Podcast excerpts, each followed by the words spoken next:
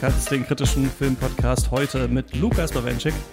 Einen wunderschönen guten Tag. Und ganz tief in unsere Körper habe ich Mikrofone geschoben. Mal schauen, was für Geräusche äh, da rauskommen, denn wir sprechen über Dehumani Corporis Fabrica. Ich bin Christian Eichler. Hi.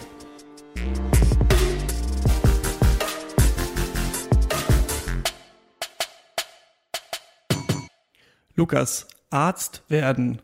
War das mal eine Sache für dich? Hättest du dir das vorstellen können? Nein, nie. Ich weiß noch, als Kind hatte ich wahnsinnig intensive Angst vor so Körperbildern. Also ich weiß noch, dass ich, also so im Alter von vielleicht fünf oder sechs, wenn ich beim Arzt war, dann mussten da, wenn irgendein Eingriff vorgenommen worden ist oder einfach auch nur eine Spritze gegeben wurde, so diese Bilder, diese Symbolbilder, die sie oft an der Wand hängen haben, zum Beispiel so, das hier sind die Knochen oder so, mhm. dass die umgedreht werden mussten. Und das ist, das kann ich jetzt ganz stolz sagen, definitiv eine Angst, die ich über die Jahre abgewandt habe und verloren habe, weil De Humani Corporis Fabrica konnte ich zum Beispiel sehen, ohne jetzt einen halben Nervenzusammenbruch zu haben. Also ich bin nicht mehr fünf, das kann hiermit offiziell bestätigt werden. Aber nein, ans Arzt werden habe ich nie gedacht. Ich kannte Leute, ich bin mit, äh, hatte mit Leuten Abi, die dann nachher das gemacht haben und das fühlte sich auch immer sehr abschreckend an in seiner Länge und in diesem endlosen Auswendiglernen von einfach auch Begriffen und so.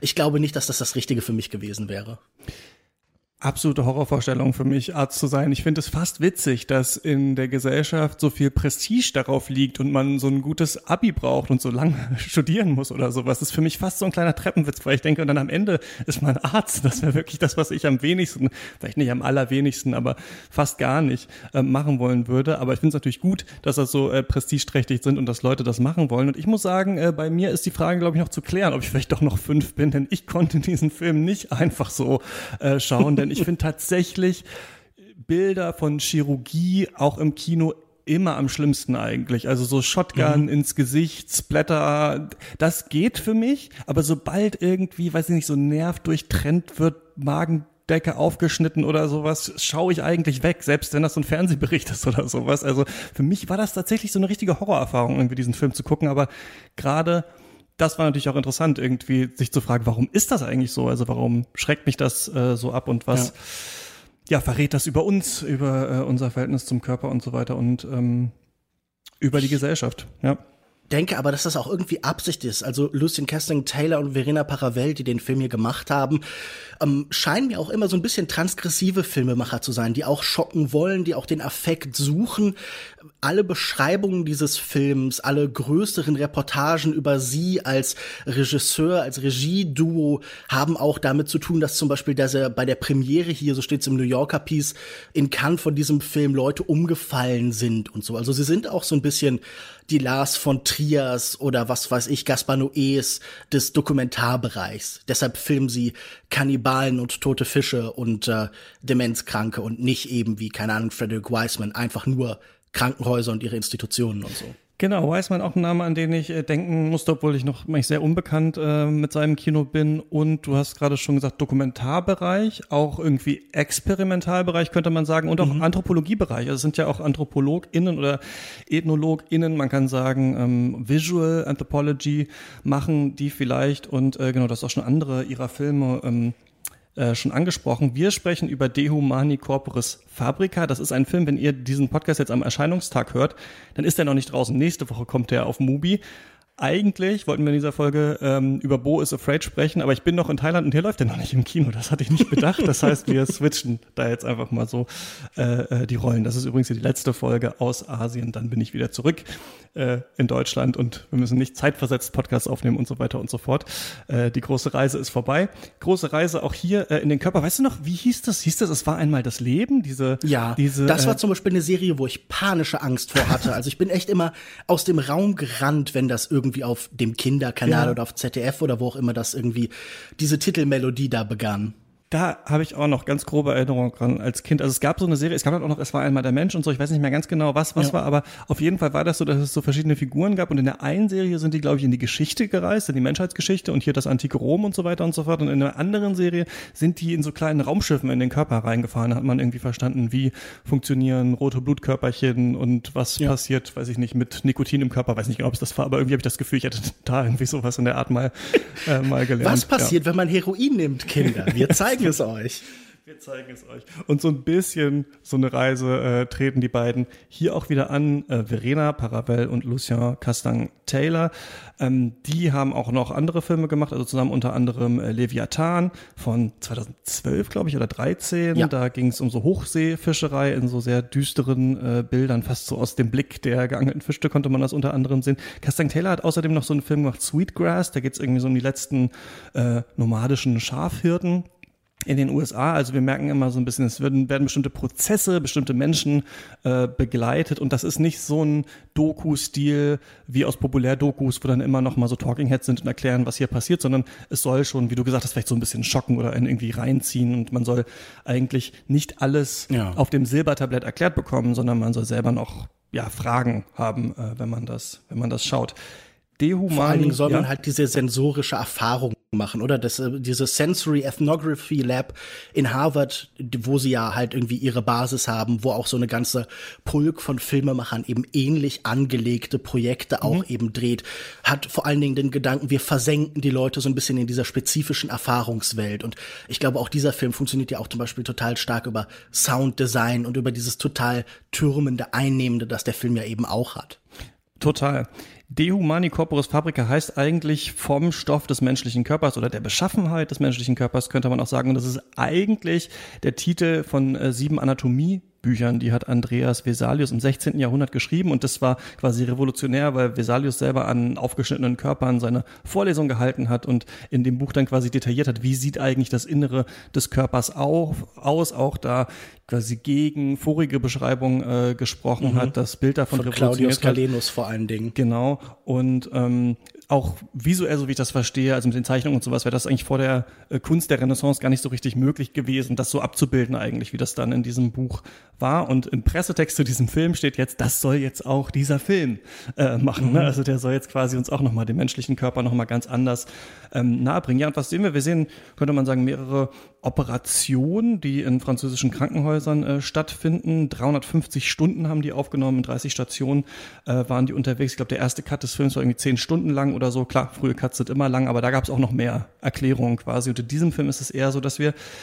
oft nicht ganz wissen, wo sind wir gerade verortet, was äh, sehen wir da? Sind wir im Gehirn, sind wir in der Harnröhre, äh, wo befinden wir uns eigentlich gerade? Ist das der Tod, ist das die äh, Geburt? Und wir sehen dann, das ist auch, glaube ich, ganz aufwendig aufgenommen worden, also die sind dann mit kleinen äh, Kameras halt, konnten die in den Körper, die sie auch steuern konnten und gleichzeitig haben sie im Operationssaal aufgenommen, was wurde gesprochen, sodass es quasi durch die Montage dann möglich ist, so eine Welt zu erschaffen, dass wir im Körper sind, aber hören, was die Ärzte äh, draußen da reden. So viel vielleicht erstmal zu dem Film, lass mal mhm. die Diskussion anfangen. Äh, wie fandest du das? Ja, ich finde wichtig zu sagen, dass dieses Buch auch äh, nicht einfach nur im 16. Jahrhundert, sondern 1543 erschienen ist, also genau in demselben Jahr, in dem auch Nikolaus Kopernikus so mit äh, über die Umschwünge des himmlischen Kreises so das geozentrische Weltbild verändert hat. Also es ist so ein Jahr, in dem plötzlich die ganze Welt so umbricht. Und das verspricht dieser Film ja auch so ein bisschen. Oder sagen wir vielleicht positiver oder gerechter, er hofft sich das irgendwie, einen neuen Blick auf die Dinge zu finden. Aber er macht das erstmal, würde ich sagen, indem er zwei alte Perspektiven kombiniert. Zum einen schon angesprochen Frederick Wiseman, der hat 1970 Hospital gemacht, ein ganz eindrucksvoller Dokumentarfilm, in dem er halt einfach in New York, in, ich glaube irgendwo in East Harlem, in einem Krankenhaus so den Alltag filmt und wir merken sofort an dem, was da passiert. Irgendwas ist in der Schieflage. Die Leute werden nicht so richtig ernst genommen, werden abgehandelt. Und es gibt so eine ganz eindrucksvolle Szene, wo einfach ein Arzt am Telefon mit irgendeinem Bürokraten telefoniert und um das Leben seines Patienten kämpft, um die Finanzierung mhm. oder was auch immer dafür. Und hier wird also so eine Art Institutionskritik geäußert. Und ein Jahr später erschien ein ganz anderer Film, der aber hier auch sehr gut reinpasst, Stan Brackett, The Act of Seeing with One's Own Eyes, was einfach so die englische Übersetzung für das Wort Autopsie ist, weil das ist ja auch sowas wie Selbstbetrachtung hm. eigentlich. Und das sind einfach 30 Minuten Obduktion. Das heißt, wir sehen ohne Ton, wie so oft bei Stan Brackett, wie Körper aufgeschnitten werden. Und diese beiden Perspektiven, die Institution als Ganzes und der Körper mit seiner Innerlichkeit, mit dieser seltsamen anderen Welt, die da entsteht, werden jetzt kombiniert. Und du hast schon über dieses viele Material gesprochen und das irgendwie sehr stark runtergekürzt wurde. Und ich finde, der Effekt, der hier entsteht, ist ja auch einer, der total mit dem, mit der Kamera als chirurgischem Instrument zu tun hat und mit dem Schnitt, der eben natürlich da überall passiert, aber der eben auch im Film selbst passiert. Denn meine Erfahrung war, dass ich diese Schnitte immer total irritierend fand. Und ich glaube, die sind bewusst desorientierend. Man springt so zwischen, wie du schon beschreibst, Gängen und Harnröhren und man kann irgendwann nicht mehr so richtig unterscheiden. Und was sie, glaube ich, erzählen wollen, ist natürlich, dass das Krankenhaus auch so eine Art Körper, Korpus halt irgendwie ist und gleichzeitig aber, dass der menschliche Körper auch irgendeine Form von Institution ist. Also etwas, das in seiner Beschaffenheit irgendwie total stark geprägt wird von dem, was Menschen außen entscheiden. Denn ich glaube, einer der wichtigen Kritikpunkte, da sind wir dann vielleicht wieder bei Wiseman, ist ja auch, dass er diese Ärzte vor allen Dingen darüber reden lässt, wenn man ehrlich ist, wie schlecht es ihnen geht, mhm. wie sehr die Mieten steigen, wie überfordert sie sind, dass sie keinen mehr hochbekommen irgendwie oder dass halt sie jetzt Yoga machen wollen und diese Sammlung von Kränkungen und Überforderungen und es gibt, glaube ich, auch so ein längeres Gespräch darüber, ja, überall alles wird jetzt downgesized und wir hatten hier mal jemanden, der sich um die Leute kümmern konnte, ja, also so, Anfang, ja. so einen Assistenten, genau, das eines der ersten Gespräche Gespräche nach so drei, vier Minuten oder so, aber die sind jetzt weggekürzt worden. Und ich glaube, der Versuch ist einfach, diese beiden Welten zu kombinieren. Und mich würde natürlich interessieren, was der Effekt für dich war. Ja, das ist hier die große Frage. Also vielleicht ja. erstmal, das ist ein Film, der, und das habe ich nicht so oft, aber hatte ich hier total, der über so eine körperliche Reaktion bei mir erstmal gekommen ist. Also ich muss das hier einmal sagen. Total. Ich fand das richtig schlimm, den zu schauen. Und ich habe das ja schon gesagt, so ich habe es nicht so, dass ich kein Blut sehen kann, aber gerade chirurgische Bilder, das ist nichts, was ich einfach mir anschauen ja. kann. Und hier ist es wirklich so, dass ich mir manchmal echt die Hände vors Gesicht gehalten habe und dachte, wann hört das auf? Was kommt als nächstes? Und ich richtig Entspannung gespürt habe, als das dann manchmal äh, vorbei war, was hier, ähm, was hier mhm. so zu sehen war. Das, das heißt, so ein bisschen. Habe ich, ich vor allen Dingen mit dem Blasenkatheter gehabt. Ja. Das war für mich, also das ist natürlich vielleicht auch ein Klischee, eine männliche Reaktion, aber das war für mich das das Bild, Man mit dem hat ich am schon das Gefühl, dass aus diesen ganzen Stunden natürlich auch so fast humoristisch, aber auch aus Schockeffekt bestimmte Sachen hier gezeigt werden. Ne? Also ja. einmal diese Prostata-Szene, wir haben dann natürlich da, ne, den Penis, in dem da wirklich rumgefuhrwerkt wird, wir haben das Gehirn, wir haben die Geburt, wir haben den Tod. Das hat sowas ein bisschen Poetisches, ne? wenn man das auch mit, das eine ist vielleicht äh, die Lust, das andere, ähm, was bedeutet das Fäkale irgendwie psychoanalytisch oder sowas, kann man sicherlich drüber mhm. reden. Also man merkt so ein bisschen, so bestimmte Stationen sind hier, manche findet man vielleicht ekliger als andere. Du hast von dieser Orienti Disorientierung gesprochen, da waren sich die beiden in dem Interview, das ich gelesen habe, irgendwie uneinig, ob sie des, desorientieren wollen oder nicht. Aber was scheinbar intendiert von ihnen war, war diese Idee, dass man nicht richtig weiß, also dass man erst später versteht, wo man gerade war. Nicht unbedingt, um, ja. um, um Schwindel zu erzeugen, aber um eventuell auch so ein bisschen zu zeigen, wir wissen das eigentlich gar nicht genau, wie das aussieht in der Harnröhre, wie das aussieht im Gehirn. Ja. Und dann haben wir das ja, was so ein bisschen diese Szene, die an den analysischen Hund ein bisschen angelehnt ist, dass wir sind in so einem langen Gang und wir fragen uns, was ist da? Und ich wusste natürlich schon vorher, es geht um Harnröhren, es geht um dies und das in diesem Film und auf einmal sehen wir das Auge. Ne? Und es ist so, man blickt sich quasi irgendwie selbst an und denkt sich, oh Gott, mit aufgerissenen Augen schaue ich jetzt hin, ich muss mir das jetzt anschauen, dann sehen wir, wie die, die Linse da rausgenommen wird und äh, eine neue eingesetzt wird. Und ähm, das heißt, man hat erstmal, finde ich, so eine ähm, so eine Reaktion darauf. Und die Frage ist natürlich dann, was genau macht man jetzt daraus? Ne? Also weil wir gleichzeitig schon wirklich bewusst gewählte Dialogsausschnitte hier hören. Also wir sehen, das ist auch irgendwie ein Film über die Pflegekrise, darüber, dass dieses ähm, ganze ähm, System nicht mehr so richtig vielleicht funktioniert, wie es mal funktioniert hat oder wie man gerne hätte, dass es funktioniert. Und äh, das haben wir natürlich aber auch schon öfter mal im Kino gesehen. Wir beide hatten doch auch mal in irgendeiner Mailback-Folge über dieses Joko und Klaas-Ding irgendwie gesprochen, wo ja, die dieser ähm, da Pflegerin hinterher gelaufen sind. Woran ich auch denken musste, an ist der Tod des ähm, Monsieur Lazarescu, der mhm. ähm, Christi Puyo ist das, ne, gewesen, dieser Film. Äh, der, mhm. ähm, wo wir auch diesen Mann begleiten, der halt auf diesen verschiedenen äh, Stationen ist und dann tatsächlich sterben muss, weil er immer weitergereicht wird und so weiter und so fort. Aber nicht nur das ist natürlich interessant, sondern irgendwie, finde ich, will der Film weder zeigen oder nur zeigen, ah krass, der menschliche Geist ist so weit fortgeschritten und technisch sind wir so weit, dass wir das alles behandeln können. Wir können so technisch jetzt ins Innerste reinschauen. Noch will er, glaube ich, irgendwie nur äh, schocken oder so oder nur, sagen wir, abstrakt zeigen. Im Körper sind abstrakte Formen, sind interessante ästhetische Bilder, sondern ich glaube, der will in so ein komisches Dazwischen rein irgendwie. Wir sollen einerseits so einen kosmischen Horror haben, während wir das sehen, und andererseits auch bewundern, wie die Leute da drin rumsägen und rumfuhrwerken. Ich glaube, wir sollen irgendwie einerseits denken, wow, das ist beeindruckend und andererseits soll uns das auch, glaube ich, gruseln, dass das möglich ist. Und zwischen so hin und her, so ein komisches Hin- und Her-Gefühl hatte ich die ganze Zeit, während ich das gesehen habe. 100 Prozent. Ich habe eine Kritik geschrieben, die noch nicht äh, erschienen ist, aber in den nächsten Tagen dann verfügbar sein sollte, wo ich auch geschrieben habe. Ich glaube, es geht eben zum einen um den Schock und den Horror, aber auch um die so die Schönheit des Abjekten. Also es gibt ja diese Idee, wenn man irgendwas Schreckliches lang genug anguckt, findet man irgendwann vielleicht auch die Schönheit darin, einfach als so eine Reaktion, um es für sich erträglich ja, zu machen. Exposure-Effekt heißt es doch, wenn man Sachen ja. lange sieht, findet man sie irgendwie ganz gut, ja. Und das hatte ich hier auch oft, dass ich das Gefühl hatte, darum ging's. Und ich muss sagen, ich habe auch in manchen Szenen die Schönheit erkannt. Also früh, als wir äh, durch das Hirn gleiten von diesem Mann, wir wissen am Anfang noch nicht, dass es das Hirn ist, aber es sieht so ein bisschen aus wie so eine Wolkenlandschaft. Und so einzelne Fragmente lösen sich daraus und es sieht wirklich aus, mhm. als würde man irgendwie so durch den Himmel fliegen. Dann fand ich das sehr. Like Candy sehr sagt, glaube ich, ja sogar jemand irgendwann auch im Film. Ja. Gen genau, genau. Das, das ist ja auch irgendwie, es sieht wirklich aus wie, wie Wolken oder Watte, ähm, Zuckerwatte oder so. Und das andere hatte ich, als sie ähm, so Tumorzellen anschauen, die so rot-blau-weiß gefärbt sind. Und ich dachte, das sieht halt einfach mhm. eins zu eins aus wie so ein Gemälde von Joan Mitchell oder irgendwie Jason Pollock oder sowas. Also so abstrakter Expressionismus. Und ich glaube, das ist viel in dem Film, dass man so eine komische Mischung aus Faszination und Ekel und irgendwie, ja, wie du schon schreibst, auch Ehrfurcht einfach vor dem, was der Menschen kann. Also, dass wir wirklich Räume finden. Also, dass wir wirklich da Orte entdecken im menschlichen Körper, die sich anfühlen, als könnte man sie bewohnen. Ich dachte oft, das sieht ja aus wie so Labyrinthe oder so Felsgewölbe, wie so mhm. Höhlen. Also gerade in dieser Szene, als wir uns so durch den Dünndarm bewegen und ich dachte, wie viele Abzweigungen und Gänge hat das denn? Da war ich schon irgendwie super fasziniert. Vor allem, als sie dann irgendwo langlaufen und auf einmal ist da in einem anderen Gang so ein Schlauch. Und ich dachte, da begegnen sich gerade irgendwie zwei ja nicht Kreaturen, aber zwei irgendwie Entitäten in einem Ort, den es vorher einfach in der Form nicht gab.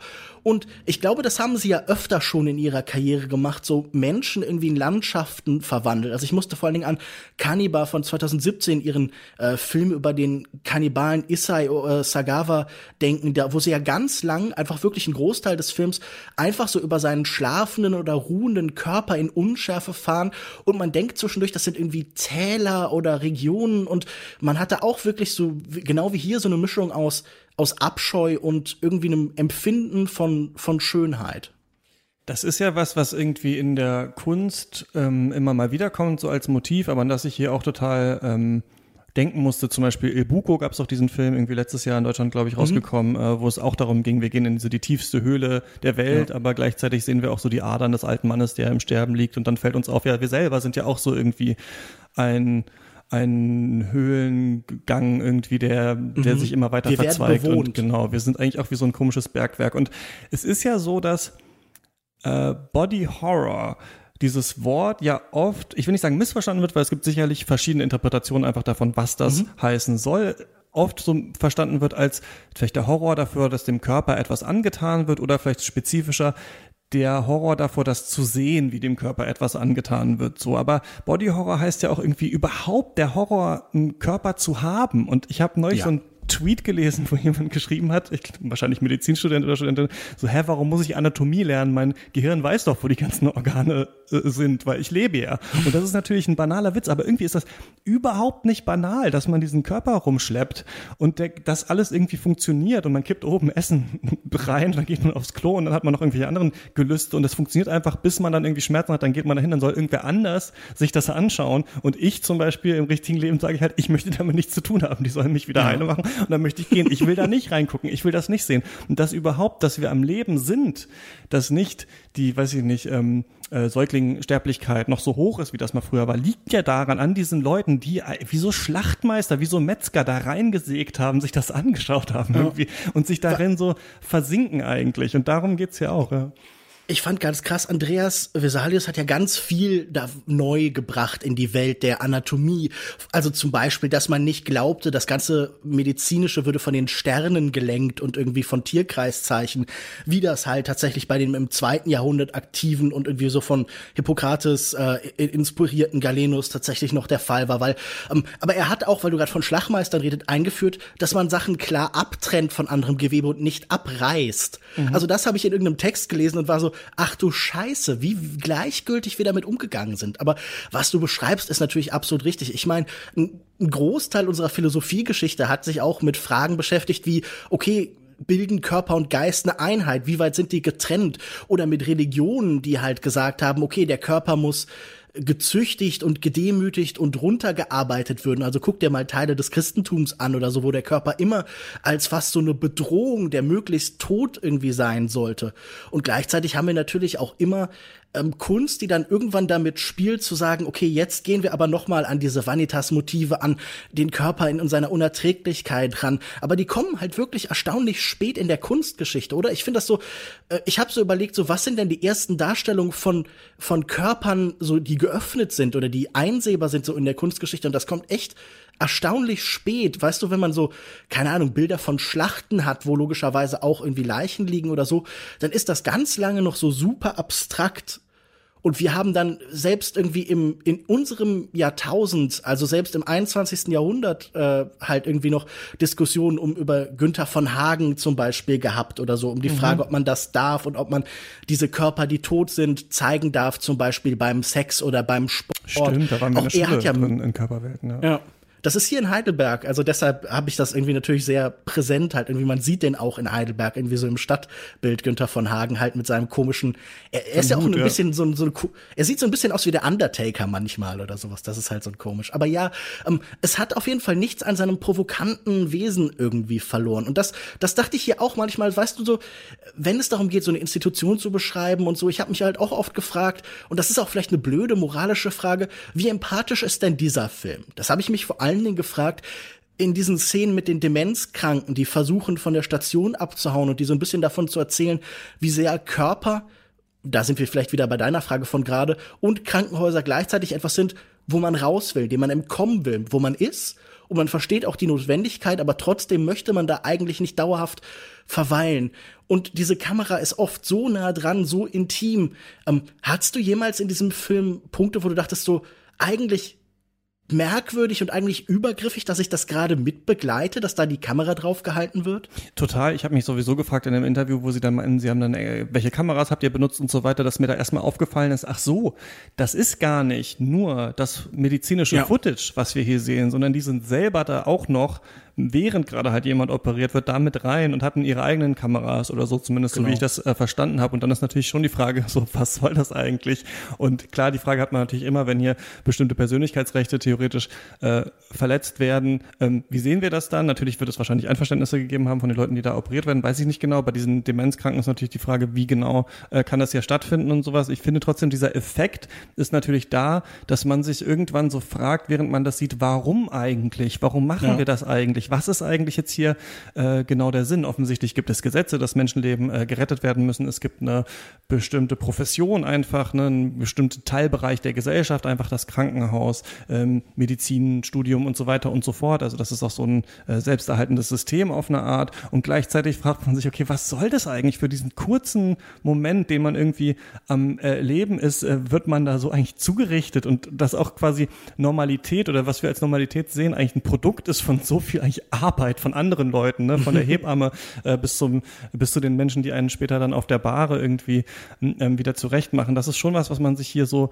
ähm, fragt, finde ich, in diesem Film, weil der endet ja auch mit so einer Szene, als die ähm, Ärzte und Ärztinnen dann in so einem, das ist anscheinend so eine eigene Cafeteria, die die haben im Krankenhaus, mhm. wo niemand rein darf, äh, zu ähm, Blue Monday von New Order dann äh, tanzen und die Kamera mhm. geht und so I über Will Survive natürlich. Ach so, Der genau. klischeehaftere Titel. Das ja. gibt's natürlich auch noch. Und dann äh, sieht man so an den Wänden das auch so seltsam, weiß ich was, so Hieronymus Bosch für Arme mäßig. Das ist so freaky. So seltsame, so Geburt, Sex, Tod, irgendwie so Bilder an der Wand äh, sind und wir dann irgendwie so. Sollte hören, man die Leute da erkennen? Erkanntest du eins von diesen Gesichtern? Ich dachte die ganze Zeit, das wären vielleicht irgendwie französische Politiker oder so, oder das wäre so satirisch, aber ich habe da niemanden erkannt. Mm, nee. Okay. Satirisch höchstens wegen Satyr, so wirkte das irgendwie, wenn man das da gesehen hat. Aber, ähm, Satyrisch, na Ja, gut, satirisch, ja. ja. Aber äh, trotzdem ist halt die Frage, okay, also einerseits soll das natürlich zeigen, so nach der, also die müssen sich irgendwie davon trennen. Und das ist, glaube ich, eine Beobachtung, die man oft macht oder wenn man im Krankenhaus ist, dass die Leute so, Ärzte und Ärztinnen so komisch so ein bisschen polternd oft sind, so reingehen, so ein bisschen zu laut mhm. mit einem reden, so, da man merkt richtig diese, dieser Verdrängungseffekt, der ein bisschen stattfindet. Ne? Man muss den Menschen einerseits ob, als Objekt sehen, andererseits ist man natürlich irgendwie hier Dienstleister. Man, äh, es ist natürlich auch gut, Leuten gut zuzureden, damit sie irgendwie wieder gesund werden. Also es hat ja auch eine psychologische äh, Komponente und trotzdem muss man auch immer so switchen zwischen man ist nett, aber der andere ist einfach auch nur so eine komische Maschine, die man irgendwie so mechanisch äh, reparieren muss. Und äh, dieser Effekt ist natürlich hier. Aber andererseits dachte ich auch, irgendwie geht es auch um das Leben. Ne? Also es geht einfach auch darum, so, okay, das ist es. So, das jetzt, dass man da jetzt feiert und zu New Order tanzt und sowas, das ist auch so ein bisschen auch der Zweck von Medizin einfach, dass man das Leben irgendwie feiert mhm. und am Leben bleibt. Das ist, glaube ich, was, wo du, wenn du jetzt sagst, ist der Film irgendwie übergriffig, der ist oder empathisch, den Ärzten und Ärztinnen gegenüber ja schon total, oder? Man hat immer so das Gefühl, die sind irgendwie auch so traurige Gestalten, die haben auch so ihre Träume. Mhm. Es gibt auch so witzige Szenen, also als dem Toten dann die Unterhose irgendwie falsch rum angezogen wird, man denkt fast bei ja. äh, Roy Anderson hätte man sich totgelacht irgendwie darüber, aber hier ist es wirklich passiert einfach. Also ja, so ein dazwischen, oder? Irgendwie, es ist übergriffig, ja. aber es ist auch irgendwie kein Film, der sagt, ist das alles schlimm, Krankenhaus, obwohl der ja viel heftiger ist als so eine ARD-Krankenhaus-Doku oder sowas, die einen, ja. weiß ich nicht, immer so ein bisschen auf Armlänge hält und einen dadurch so eine Art von Sicherheit gibt, was dieser Film halt hier irgendwie nicht gibt. Ich glaube, es ist ja auch der Versuch, genau wie mit den Kameras und so den Blick der Ärzte, der MedizinerInnen und so weiter auch tatsächlich abzubilden. Und zwar, indem man wirklich das, was du gerade beschreibst, dieses allein auf die Tränendrüse drückende so ein bisschen vermeidet, indem man auch umgeht mit dem, was daran absurd und lächerlich und Krankheit irgendwie ist. Ich habe während diesem Film überlegt, das meiste, was in Comedy passiert, hat ja auch irgendwie mit dem Abjekten zu tun. Also es gibt so viel Comedy über Pupsen und Pisse und Scheiße und Kotze. Also ich meine, da gibt's ja auch ganze ganze so Subgenres, also diese Teenager-Komödien in den 2000ern, da mhm. musste immer noch mal jemand irgendwo hinwichsen oder ins Glas pinkeln und dann hat das jemand ausgetrunken. Und das ist hier auch so ein bisschen, also dieser vielleicht Galgenhumor, wenn man das so nennen möchte, aber man hat das Gefühl, wenn nicht gerade halt tatsächlich so ausgebreitet wird, wie schwer die Konditionen sind, dann findet man diesen relativ, also auch irgendwie schon zum Klischee, zum Klischee erstarrten Humor, den man aus so Serien kennt wie, keine Ahnung, immer wenn irgendwo ähm, so, wie, wie heißen sie, äh, Autopsie-Leute, Obduktionsmenschen, hilf mir grad. Anästhesisten? Anästhesisten gezeigt werden, dann hat man ja auch so einen zynischen Humor. Und das sieht man ja auch zum Beispiel in sowas wie dieser Leichenhalle, wo dann halt erst nachher klar wird, dass es eine Leichenhalle ist, aber es läuft da die ganze Zeit diese lustige Musik und dieses Nebeneinander von Leichen und leichter Musik, das bestimmt, glaube ich, diesen Film ganz stark. Also, damit dieser Pathos, diese Schwere dieser Welt nicht unerträglich wird, ist immer so ein Element, das das Ganze so ein bisschen albern macht. Also zum Beispiel sind wir in der Innenwelt von jemandem und jemand sagt so, ja, ich weiß gar nicht so genau, was ich hier machen soll. So eine komische Überforderung, die einerseits tragisch ist, weil es um menschlichen Körper ist, aber eben auch lustig. Und ich glaube, das ist schon ein ganz guter Ton und das ist auch, wofür ich letztlich, worauf ich letztlich für mich gekommen bin, dass ich sage, ich glaube, so ein bisschen Übergriffigkeit lässt sich in dieser Welt nicht vermeiden und davon erzählt uns der Film auch, dass die Ärzte immer zu nah an anderen Leben dran sind, dass sie auf eine Weise mit Menschen konfrontiert werden und mit ihrem Inneren, die andere eben nicht erdulden muss und dass das was mit einem macht.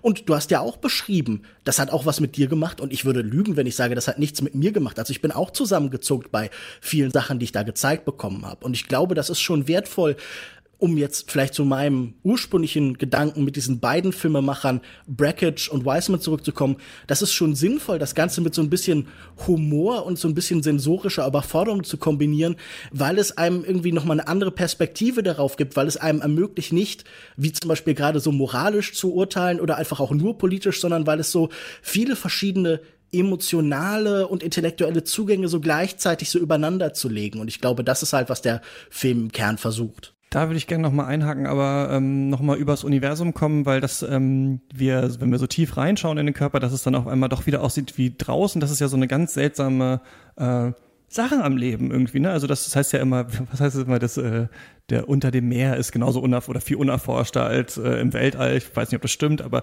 sagt man ja so. Mhm. Und äh, diese Gleichzeitigkeit von so draußen das Kosmische und drinnen das Mikroskopische. Wir hatten darüber mal gesprochen im Darren Aronofsky Special, der da bei The Fountain auch ne, das Weltall gezeigt ja. hat, indem er das Mikroskopische filmt. Und ähm, bei äh, Thomas Hobbes, beim Leviathan, diesem Buch, in dem, ach witzig, das heißt ja, der andere Film von dem Ja. heißt ja auch Leviathan, ach, lustig. Ist ja auch benannt nach dem Hobbes-Buch, Ah, glaube okay. ich. Ja. Ich dachte nach dieser Bibel, ähm, nach der nach der Bibel äh, äh, Ja, Stelle aber quasi, Hobbes nachdem das Hobbes bezieht sich doch auf die Buch biblische. Figur, oder? Genau, ja. Aber deswegen dachte ich, Ja. das, äh, weil da sind ist ja auch glaube ich so diese Gehört Bibelzitate am alles zusammen. Alles gehört hier zusammen und ich mache jetzt den großen äh, Unified Theory Versuch. Nee, aber was beim Leviathan ganz witzig ist, also bei diesem Buch, das ja, bevor ich das gelesen hatte, so als ähm, Vorbereitung, Testaufnahme, Philosophie-Podcast, ähm, dachte ich, da geht's jetzt darum, dass Hobbes halt einfach nur erklären will, warum der Absolutismus das Beste ist. Ne? Der Hobbes hat ja diese Idee vom Urzustand und dann muss einer kommen, souverän und muss das alles, muss ja mal sagen, basta, damit wir uns nicht alle gegenseitig umbringen.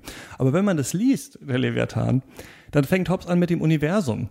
Und er sagt, in dem Universum gibt es Kräfte, die schlagen aufeinander und irgendwann schlägt dann das, was draußen ist, auf meine Netzhaut und dann geht das im Körper hin und her und so entstehen Gedanken und keine Ahnung, man denkt sich so, was machst du denn hier eigentlich gerade? Also warum, du wolltest doch eigentlich was Politisches uns erzählen? Warum fängst du naturwissenschaftlich an?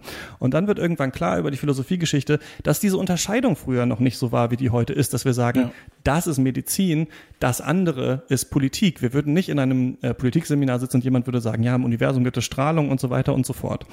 Und das ist was, was aus Hobbes oder aus dieser Frage, warum ist das in der Moderne eigentlich so, dass wir diese Trennung dieser verschiedenen Arten haben, was äh, Bruno Latour wieder stark machen wollte, dieser ähm, französische äh, Philosoph, der unter anderem dieses Buch geschrieben hat, We Have Never Been Modern, was ich auch für einen Philosophie-Podcast so ein bisschen gelesen habe, wo er so ein bisschen Und sagt, meine, genau, da kommst du jetzt gleich, das wirst quasi, dann will ich den Kreis schließen, äh, wo er sagt Ah, quasi, okay, sorry, also Bruno. Latour am Anfang von We Have Never Been Modern sagt, wenn ich die Zeitung aufmache, dann habe ich überhaupt nicht diese ganzen verschiedenen Wissensbereiche getrennt voneinander. Es geht um die AIDS-Krise zum Beispiel. Das ist irgendwie chemisch, das ist körperlich, das ist politisch, das hat was mit Kolonialismus äh, zu tun. Da sagt niemand, das müssen wir jetzt auftrennen in 15 verschiedene Bereiche, dann können wir darüber reden, sondern irgendwie ist das alles so ein Kuddelmuddel. Und Latour sagt auch in, äh, diesem Anfang, alle meine Freunde und Freundinnen, die arbeiten eigentlich so. Also die haben diesen, diesen äh, weiten Blick eigentlich auf die Sachen. Und jetzt kommt ein großer Einsatz. Wie hängt, wie hängt Latour mit, dem, mit diesem Film zusammen? Na, jetzt hättest du es auch natürlich du machen können. Ja, Verena Paravel hat bei ihm gelernt. Sie ist ursprünglich Soziologin und ist dann erst später nach Harvard und eben zum Filmemacher gekommen, weil sie dafür nirgendwo Geld gefunden hat, weil sie das Schreiben so gehasst hat. Aber ja, klar, genau. Sein, seine Gedanken fließen relativ unmittelbar eben in ihr Werk scheinbar mit ein, oder? Ein bisschen halt in dieser Frage, ich kannte das noch aus dem Stu- Studium als Multisided äh, Ethnography, also diese Idee, man begleitet zum Beispiel ein, ein Objekt, was es gibt. Also ich glaube, aktuelleres Beispiel ist immer dieses T-Shirt, ne, wo wird das eigentlich hergestellt, wer zieht es am Ende an und wir ge- gehen diesen Weg nach. Aber man könnte es natürlich auch so lesen, als so, wir sind hier an so einem Punkt der Gesellschaft und wir versuchen aus diesem Krankenhaus halt ganz viele andere Sachen halt abzulesen, irgendwie, die in der Gesellschaft stattfinden und zu schauen, was sagt uns das eigentlich über die Conditio Humana oder so. Nur was die jetzt, glaube ich, noch mal ein bisschen von halt, das könnte man ja auch über Filme von Frederick Wiseman wahrscheinlich sagen, so unterscheidet ist dieser seltsame ästhetische Ansatz, den die haben, oder? Dass sie irgendwie nicht nur sagen, wir zeigen das nur, sondern irgendwie,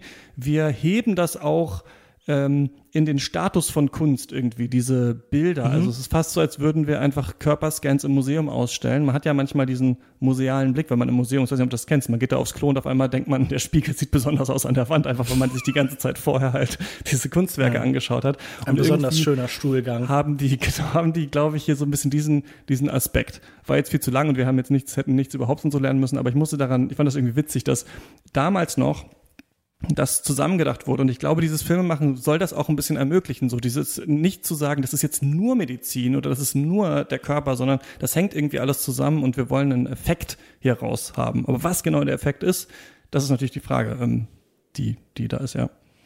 Na, ich glaube, das ist ja immer das Schöne an Kunst, dass es so einen unberechenbaren Faktor reinbringt. Natürlich ist das bei anderen Sachen vielleicht auch so. Also ein politischer Blick ist auch vieldeutig und viel deutbar. Aber ich glaube, wenn du halt irgendwie so einen künstlerischen, ästhetischen Aspekt in etwas mit reinbringst, verzerrt das halt nochmal die Reaktion auf die Sachen und filtert den nochmal und erlaubt nochmal eine Distanz. Und ich glaube, das tragen sie an ihre Sachen heran. Wobei ich halt mich natürlich sofort fragen würde, und das würde ich für jemanden wie Frederick Wiseman auch immer stark machen, dass da natürlich auch ein ästhetischer Effekt ist. Also, dass da kein reines Schauen ist. Aber hier ist natürlich nicht mal mehr die Illusion von Neutralität in irgendeiner Form aufgebaut. Also, das ist kein aktivistischer Film, das ist kein didaktischer Film, aber das ist definitiv ein Film, der äh, eine sehr klare Haltung Haltung, eine sehr klare Position hat.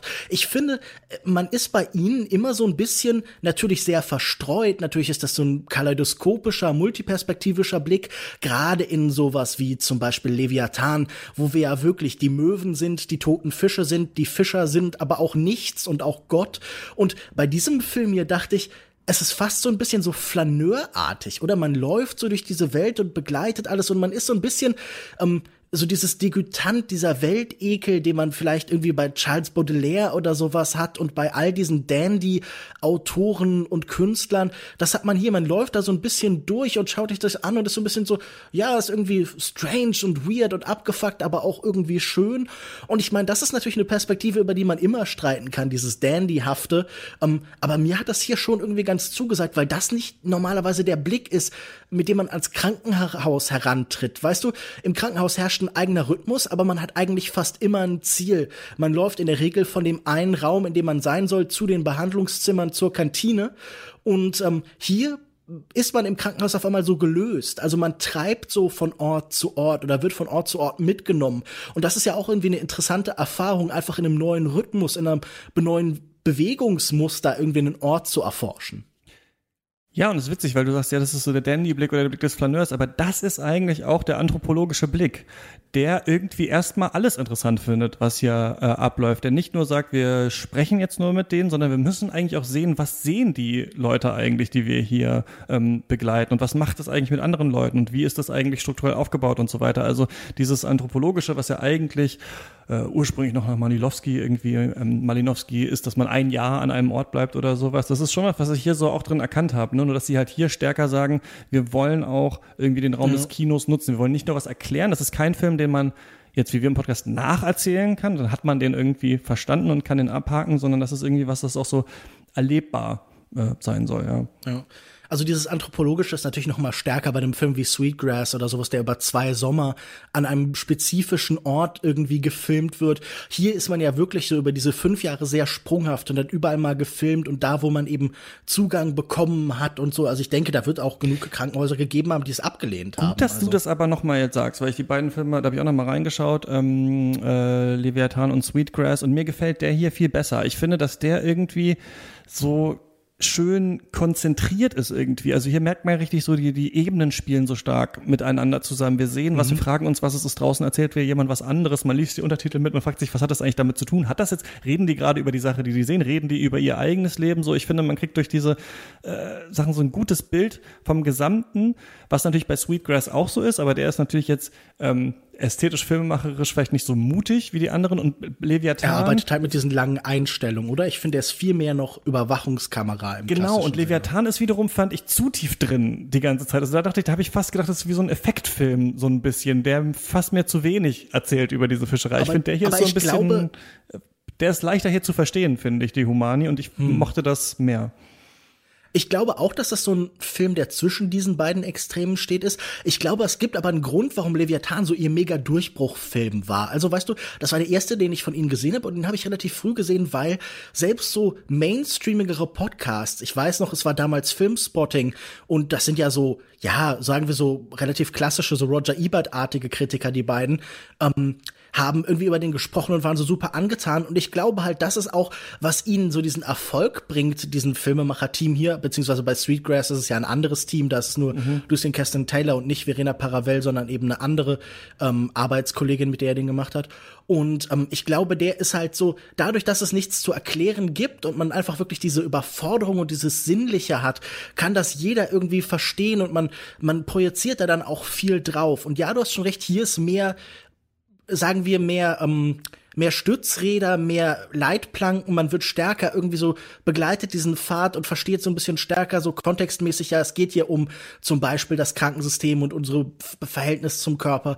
Ich fand das auch hier einen guten Kompromiss letztlich. Also ich habe, wie schon angedeutet, ein bisschen ein Grundproblem mit vielleicht sagen wir ihrem ihrem Zynismus oder so, aber das ist so das Problem, dass ich auch mit, keine Ahnung, ähm, ich, ich weiß nicht, äh, ob du sie kennst, die äh, mexikanische Künstlerin Teresa Margoles, mhm. die so ähm, auch ganz viel mit Tod und die Leichenwasserdämpfe im, Krank ähm, im, im, im äh, Museum aufsteigen lässt, der sich dann an die, die du einatmest und die irgendwie Föten einbetoniert und die so eine Betonbank mit Leichenwasser angerührt hat und so, wo ich immer denke, es ist so krass, wie das da alles verarbeitet wird und es ist auch so ein bisschen zynisch, wie irgendwie alles da so benutzt wird. Und auch hier habe ich halt wirklich, so ganz kann ich mich nie von dem Gedanken lösen, dass es schon auch irgendwie so ein bisschen zynisch ist und muss so an so Bourdieu denken und die Frage so, okay, wenn man hier einfach eine Hand malt oder irgendwie ein Arbeitsgerät oder so, was machen da unterschiedliche Leute mit? Aber, ähm, und ich habe auch an vielen Stellen irgendwie gelesen, dass Leute auch so ein bisschen so diesen Zugang des Ethnography Labs in Harvard so leid sind. Ich glaube, ein,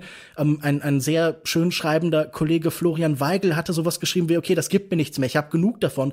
Und ich glaube, ich verstehe das, aber mir geht es auf jeden Fall noch nicht so. Also ich bin immer noch bei jedem neuen Film, den sie machen, irgendwie sehr gespannt und frage mich auch, was sie in Zukunft weiter machen. Aber ähm, du hast auch schon recht. Äh, also es ist vielleicht dadurch so ein bisschen eingehegterer Film, dadurch, dass man ihn so gut versteht, oder? Also er ist so ein bisschen weniger einfach nur das, was sie machen, so sehen, aufsprengen und neue Perspektiven finden und äh, stärker an einen Zweck gebunden. So vielleicht, keine Ahnung, wie die Marx Brothers, nachdem sie dann bei Warner Brothers waren und plötzlich so klarere Plots bekommen haben. Ist das nicht in Zukunft auch ein Risiko, dass sie irgendwo jetzt immer weiter zum Konventionellen hin müssen, weil sie so einen gewissen Erfolg gefeiert haben?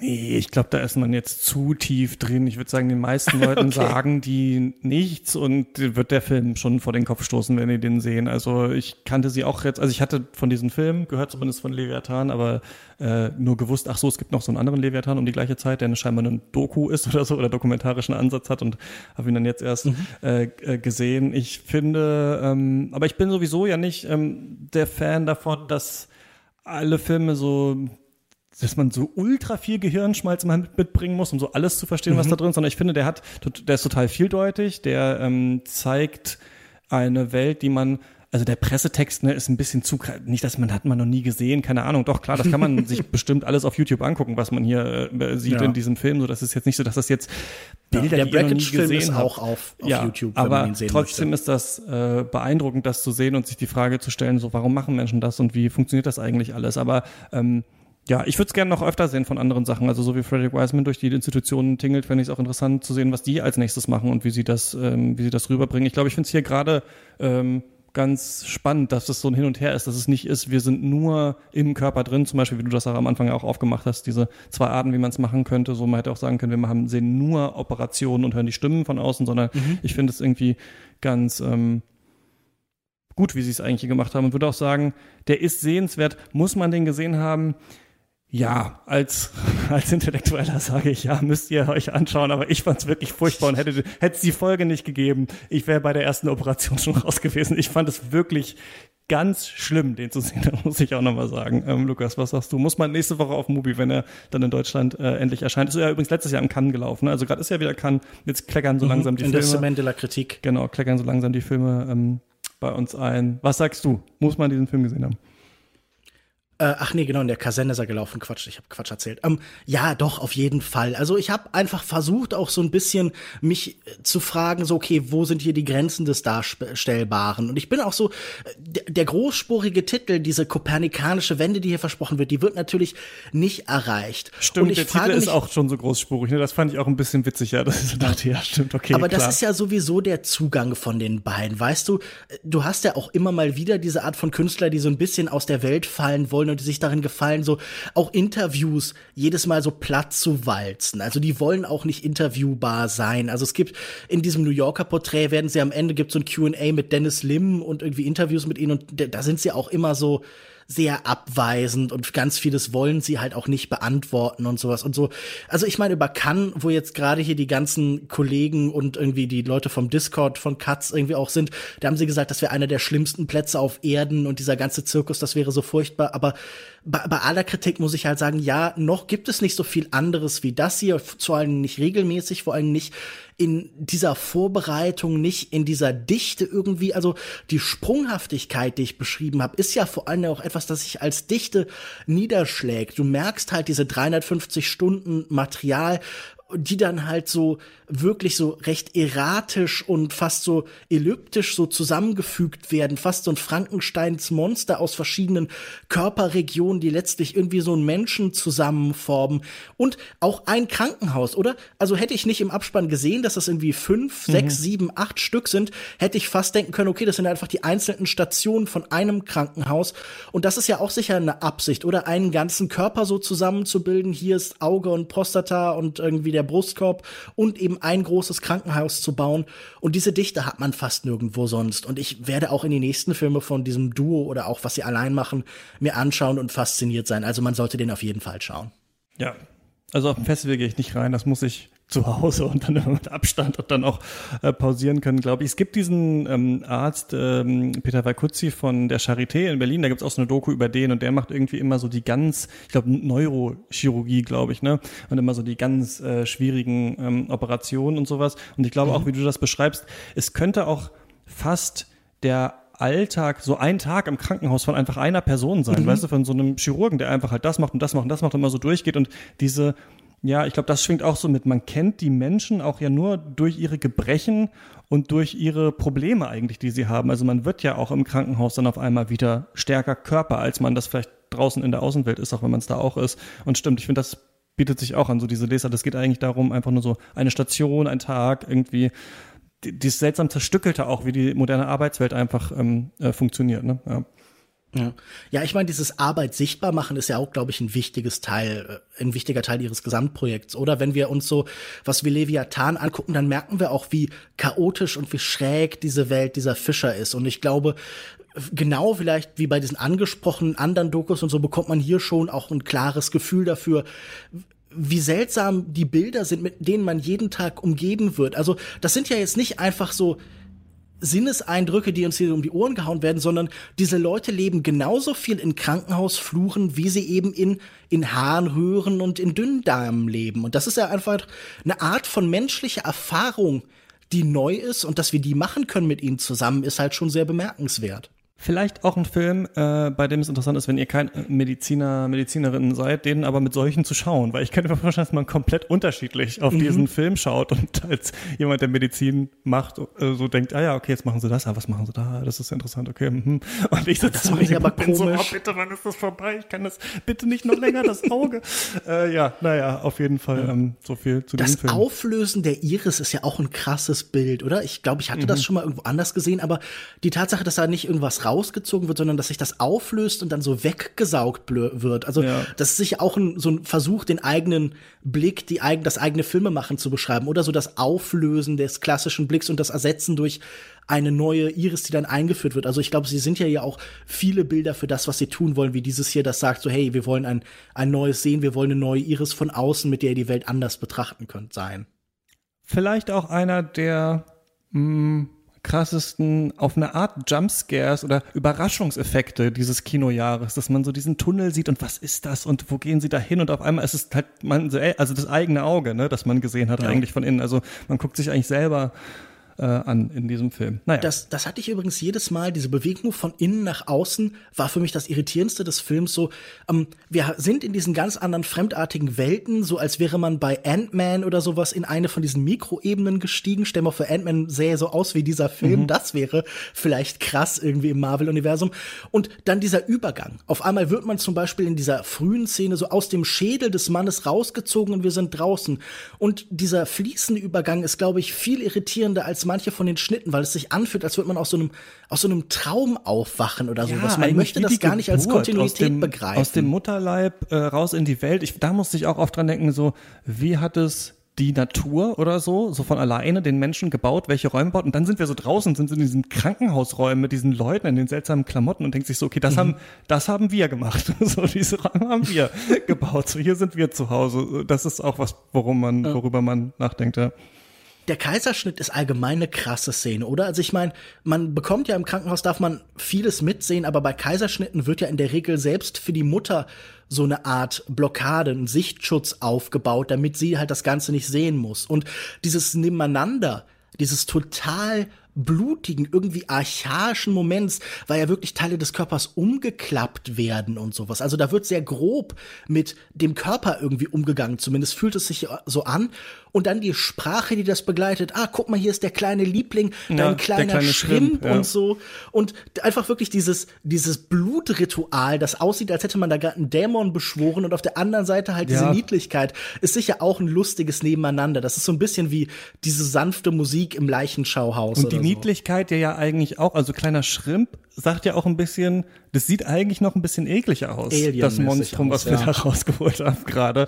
Ja, also ich glaube, es ist auch ein Film, genau, der durch das, was eigentlich an einem spezialisierten Ort passiert, eine Anthropologie dessen ist. Aber witzigerweise ist es eigentlich gleichzeitig eine Anthropologie von der Welt außerhalb des Krankenhauses, die eigentlich die ja seltsame Welt eigentlich der Kultur ist, bei der wir das alles gerne irgendwie weg äh, tun würden. Ne? Das ist nämlich auch was, was ich dann irgendwie interessant fand, dass ich so eklig fand, als ich das gesehen habe und dachte, ja klar, das ist, weil das natürlich die Welt des Verdrängten auch einfach ist, ne? die wir nicht nur der Tod am, am Ende, den wir sehen, sondern ähm, auch so, ja, aber ich sehe, wir können schon, wir können ewig weiter äh, darüber reden, aber ich merke auf jeden Fall, dass Ja. es für mich auch was Kathartisches hatte, das zu schauen, in diesem, ähm, dieser Abschreckung, dann dem Tod, den wir sehen, dieses Aufbauen und dann dieser Party, die die feiern. Also ich hatte irgendwie so das Gefühl, da ist auch so ein, ja, wie so eine Narration eigentlich am Ende, die einen dann rauslässt aus dem Film, bei dem man dann denkt, ja, okay, so sind wir halt irgendwie, wir Menschen, wir ziehen halt weiter durch, keine Ahnung. So, Ja, es ist irgendwie life. auch eine Versöhnung mit dem Objekten, oder? Weil ich meine, der Ekel ist ja auch immer ein Ekel vor dem Abgestoßenen, vor dem, was Teil von uns war und es jetzt nicht mehr ist. Und diese Diskrepanz, was jetzt das eigentlich bedeutet für das, was wir als Einheit wahrnehmen, unseren Körper oder so. Ich glaube, das wird hier viel geprägt. Ich muss sagen, übrigens eins fand ich fast so ein bisschen kitschig, den Einsatz äh, des Antoine de Saint-Exupéry-Zitats, äh, die Zukunft soll man nicht voraussehen wollen, sondern möglich machen. Das finde ich einerseits einen schönen Aufruf zu sagen, okay, es geht auch darum, die Zukunft des Arbeit, der Arbeit am Körper zu gestalten und der Krankenhäuser zu gestalten und einzufordern und sowohl das, was mit dem Körper passiert in Sachen Biomacht und äußerer Kontrolle, aber auch das, was irgendwie mit halt den Krankenhäusern als Institution passiert, das muss man irgendwie in die Zukunft planen und da muss man sich organisieren und da muss man Gruppen wie diese bilden, um zu sagen, da muss irgendwas passieren. Aber andererseits war ich auch so, boah, der Typ vom kleinen Prinzen, das ist auch ein bisschen abgedroschen. Ja, aber gut, das haben die auch sich nicht, das haben die, äh, die Leute da sich selber gesagt, ne? Das ist, Ja. ähm, ja, aber so ist es da, dann. aber es es ist da dann am auch Ende im halt Film zu platzieren, ja. kitschig und abgedroschen irgendwie so ein bisschen, ne? Wie, ja, irgendwie müssen die Menschen zusammenhalten, die das, ja. äh, die das machen. Ja, Nee, klar, aber Kitsch macht Sachen erträglich. Das ist ja auch auch legitim manchmal. Genau, irgendwo hattest du einen guten Segway mir gegeben und zwar, mh, dass die beiden schwierig in Interviews sind, unter anderem auch schwierig in Interviews Chantal Ackermann. Über ihre Filme haben wir im aktuellen Special geredet, das könnt ihr hören, wenn ihr Katz finanziell unterstützt. Äh, steadyhq.com slash cuts ist die Adresse. Dann könnt ihr auch unser Fast and the Furious Special hören, Lukas. Wir werden Anfang Juni über Fast and Furious 1 bis 10 sprechen. Ja. Und ihr könnt im Discord uns dann schreiben, welche Filme sind die besten, was sind eure Lieblingsszenen und so weiter. Wir lesen uns das dann alles durch, während wir das über uns ergehen lassen haben. Ob es schlimmer wird als die Szenen, die wir hier gesehen haben? Wahrscheinlich schon, oder? Zumindest ist es viel länger. Mal schauen. Also ich bin jetzt drei Filme drin und muss sagen, ich vermisse dann irgendwie bei den Filmen, wo er nicht da ist, Vin Diesel schon sehr.